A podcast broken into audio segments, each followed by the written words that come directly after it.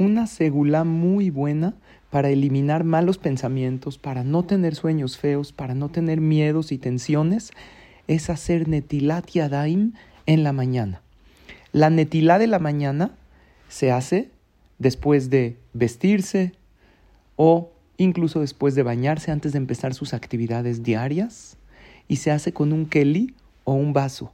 No se hace en el baño, se hace tres veces intercaladas en cada mano. Es decir, primero se lava la mano derecha, después la izquierda, después la derecha, después la izquierda, y así sucesivamente para que cada mano se lave tres veces. Y después se dice la verajá,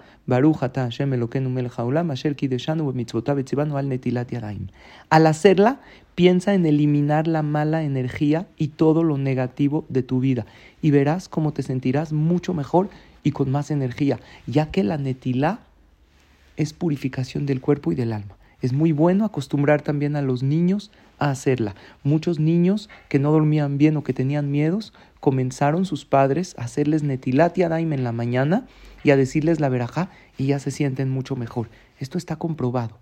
Esto es la netilá de la mañana, que es la principal, pero también se puede hacer, se debe hacer durante el día en ciertos casos sin decir verajá. Por ejemplo, al tocarse los zapatos, se hace netilá sin verajá, al cortarse el pelo o las uñas, y también esta netilá elimina malas energías. Que tengan un excelente día y mucha verajá.